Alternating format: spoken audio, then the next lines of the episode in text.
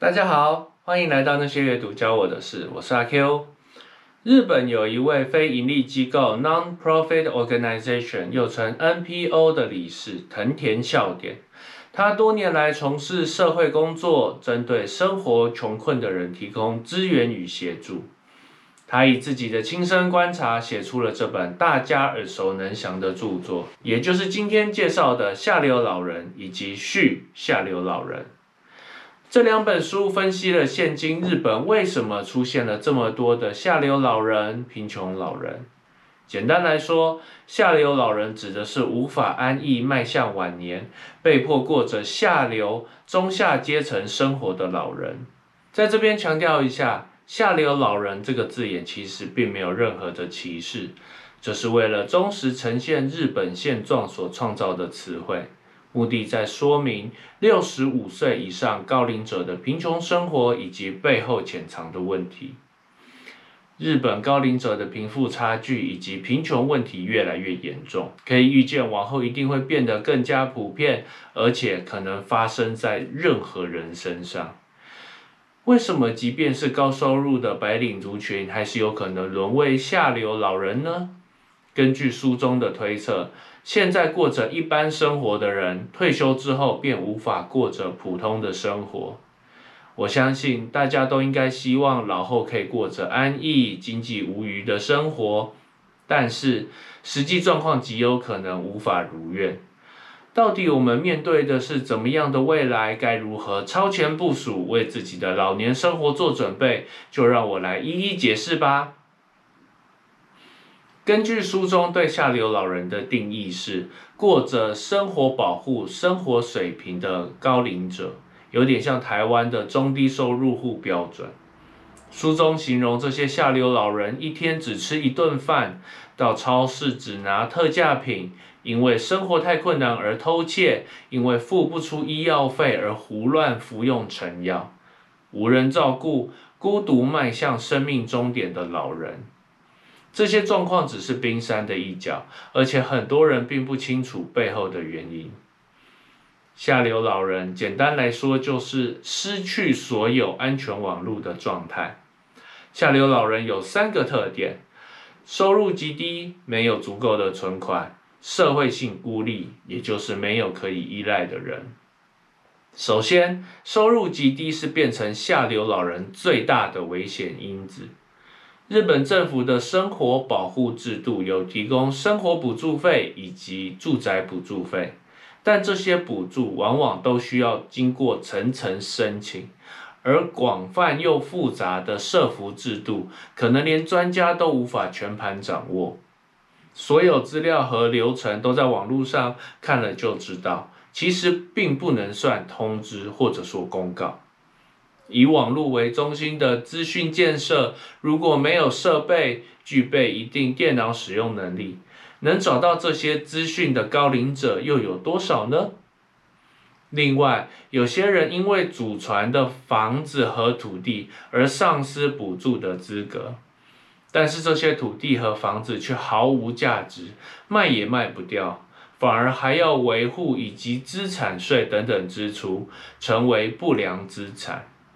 雪上加霜的是，年金除了必须要扣除税金和保险费，为了让年金制度能维持下去，日本的年金支付金额未来只会越来越少。而日本有超过八成的人打算以公家支付的年金来维持高龄期的生活。当营养不良、疾病恶化才就医，居住环境又不佳，高龄者的贫穷会直接导致死亡。事实上，根据日本总务省统计局二零一四年的报告指出，日本的高龄者如果退休后不继续工作，就很难得到生活费。日本的高龄者有百分之二十都还在工作，这种工作到死的状况正在发生。简单来说，日本属于退休后如果不继续工作就无法生存的社会体系。第二个是没有足够的存款，甚至可以说完全没有。当前面所说的收入很少的时候，生活花费就必须仰赖存款，一种吃老本的概念。但是当存款不足的时候，一旦碰到突发事故、疾病、失业、无薪假，甚至因为疫情而停业这些难题时，生活立刻就面临危机。而高龄期经常出现这类预料之外的支出，比方说像是罹患脑中风这类重大疾病，势必要离开家里住到安养院。书中就有计算，假设六十五岁，一个月有二十一万日元，大概是五万台币的年金，以三百万日元，大约是台币八十万元的存款，四年就会用完。就算有一千万日元，大概是台币两百六十八万元，也撑不到十四年，最终还是可能陷入贫穷哦。根据二零一三年厚生劳动省的统计，有百分之十六点八 percent 的家庭完全没有存款，四成以上的家庭存款也不到五百万日元，在没有存款就无法安度晚年的社会。这样的资料是一个非常可怕的事实。日本的现实状况是，很多要步入高龄期的人并没有足够的存款。回到台湾的状况，在应该准备多少钱退休这个最重要的预防措施呢？书中引用台湾行政院主计处二零一四年的统计哦，假如六十一岁退休，平均寿命八十岁。每户每月支出三点八三万元，三十年平均通膨率一点七 percent 计算，退休金得超过一千零八十四万元，在这边提供给大家参考。下流老人的第三个特征是，遇上难题时没有可以依赖的人，人际关系贫穷这样的社会性孤立，关系疏离会制造许多危机。很多问题都是恶化之后才被发现。如果没有讨论的对象，很容易被诈骗；如果没有人照顾，可能病倒跌倒也没有人发现。这也就是为什么在日本，遗物整理和室内清理的服务会成为流行。因为现代家庭都是以小家庭为主，未来独居或者只有夫妇的高龄者家庭一定会不断增加。在往后的社会。当生活出现困难或需要帮助时，身边没有家人会变成一件理所当然的事。那么，下流老人对下一个世代带来什么影响呢？严峻的是，当成为下流老人的时候，子女可能一起连带陷入困顿，因为需要援助父母，加上看护费以及医疗费，能存下来的存款也很少，未来绝对称不上安稳。年轻人因为对自己的未来感到不安，导致消费欲望的持续减退，简朴生活。年轻人并不是不想消费，不想生儿育女，而是自己的经济状况不允许。下流老人已经间接成为少子化加速的原因之一。根据台湾行政院主计处统计哦。二零零八年，台湾一个小孩从小学到高中完全就读公立学校的教育消费支出为八十六点六万元，如果都是私立学校，就提高到两百一十九点六万元。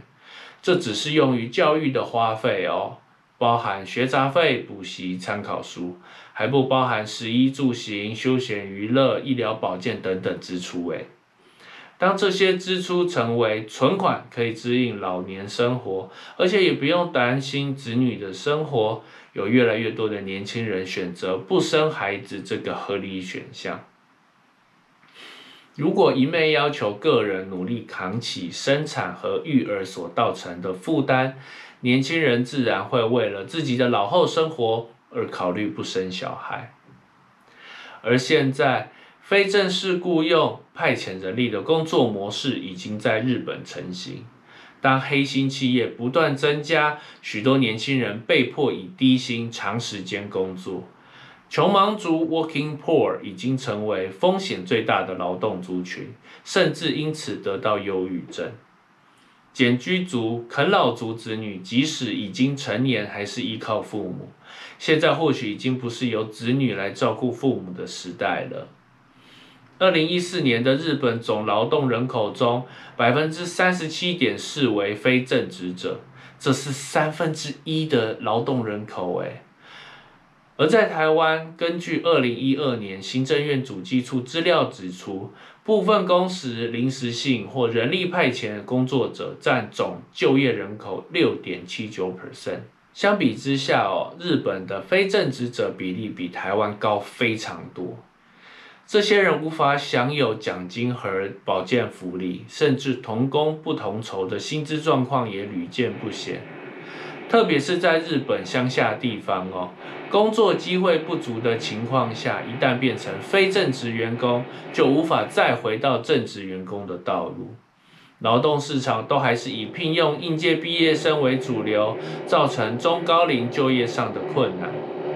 这些穷忙族、新贫族、简居族、啃老族等等问题的背后，有失去的二十年以及非正职雇佣的问题，并不是年轻世代的不努力。再补充一点，年轻世代的未婚率上升，也会提高将来贫穷化的风险。日本的社会福利和社会保障是以家庭为单位所打造的制度，必须要有住宅、存款、家人支援等安全网，才能完全发挥作用。成为独居老人之后，过去的制度能否有效运行，还是一个疑问。书中有另外分享下流老人的个案状况，哈，有的需要照顾年迈的父母，有的需要照顾忧郁症子女。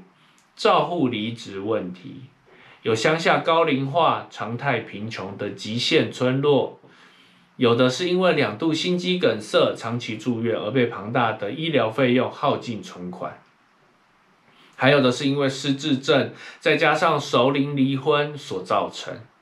就算是收入很高的族群，也可能很快就陷入无法维持的状态。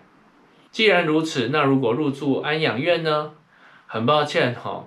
不管是在日本还是在台湾，公立的高龄照护设施都是僧多粥少，而民间经营的自费老人安养院收费都相当高，形成惊人的老后贫富差距。公家性质的养护老人安养院没有空床，无法入住，设备就像饭店一样的自费安养院却费用太高。于是无法独自生活的高龄者，最后就沦落到没有立案的自费安养院，处于灰色地带，坐收暴力的照护设施哦。针对前面所提到的各个难题，哈，作者在序下流老人更进一步提出自己的看法，包含了解低收入、中低收入户补助资源，可负担的公营社会住宅。为退休生活储蓄，学会退休后可以运用的技术，社会福利制度、财政税制改革，积极参与社区活动、人际互动等等。尤其是人际互动，哈，很多人年轻时都是以工作为重心，以经济为优先。可是即将步入退休时，要优先重视配偶、子女、家人和朋友间的人际关系。简单来说，就是将生活重心从经济转变为人际之间的连接。这么做可以建立起安全网络，而且拥有共享生活乐趣、生活意义、互相鼓舞的伙伴。庆幸的是，台湾的全民健保可以有效预防疾病的恶化，避免生活陷入困境。社会救助法用于扶贫。只要全家庭符合贫穷线以下水准，就有津贴给付。劳保、国民年金则是预防退休后所得不足的问题。但是长期照护就是需要提前准备的部分的。这两本书以满分五分来评分的话，阅读的难易度两分。书中提供了许多统计数据和案例，相当容易理解。执行的难易度四分，喜好程度五分。这本书让我明白，为自己的人生超前部署吧。退休成为高龄者之后，才开始思考现在该怎么办，就已经太迟了。趁自己还年轻，及早准备，培养能带着走的技能和技术，为生活储蓄。意识到问题，提早准备，自然就不会焦虑。我希望《下流老人》这两本书能让所有人都看到。因为不管身处在哪一个年龄层，日本的状况都值得作为借鉴。这集到这边也该告一段落，喜欢的话记得按赞、分享、订阅，也可以留言分享你对这集内容的看法。那些阅读教我的事，我们下次见，拜拜。